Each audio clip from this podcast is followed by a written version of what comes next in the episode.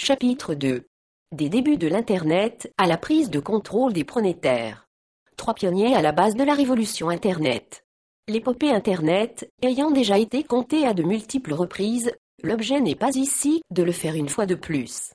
On se limitera donc à raconter le parcours de ses créateurs. Internet a aidé une personne plus trois. Cette personne s'appelle Paul Baran et était ingénieur au Stanford Research Institute lorsque le département de la défense américain lui commanda l'écriture d'un logiciel spécifique. Celui-ci devait permettre aux informations de circuler par paquets dans les réseaux informatiques, de telle sorte que les paquets arrivent à destination même si une partie importante du réseau était détruite à la suite d'une attaque nucléaire. Baran inventa une sorte de train d'information contenant l'adresse en tête du convoi et des wagons se succédant dans un ordre bien déterminé.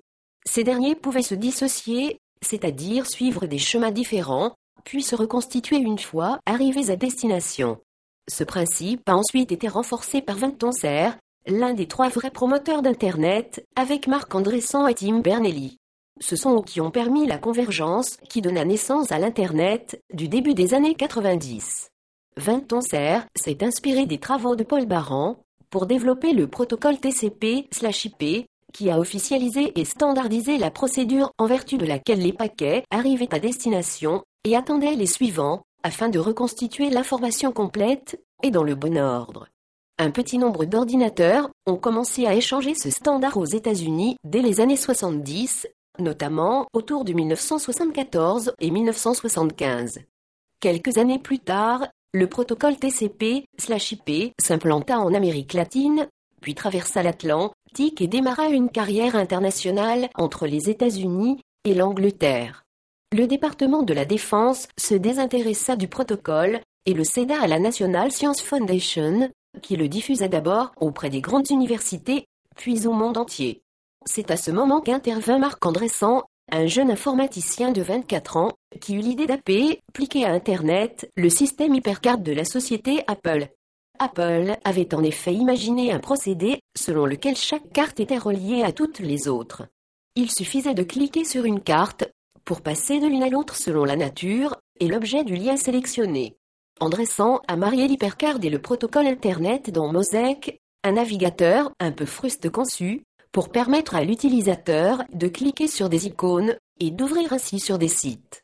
En 1974, à l'époque où j'étais au MIT, et où je l'utilisais pour communiquer avec la Stanford University. Le réseau ne s'appelait pas encore Internet, mais ARPA. La communication passait par un protocole sous Unix, et il fallait prévenir son correspondant avant de se connecter. On l'informait qu'on allait l'appeler via le PC, et il configurait son ordinateur, afin de pouvoir recevoir le message, ou le transfert de fichiers.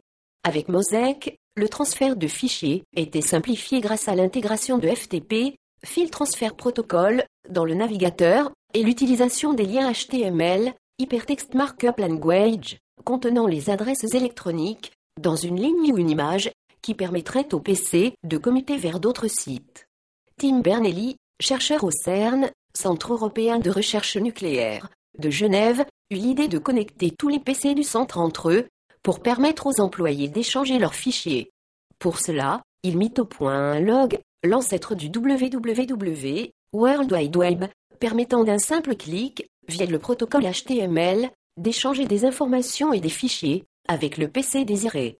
Fort de son invention, il proposa à des investisseurs de financer son projet pour l'étendre à tous les PC de la planète.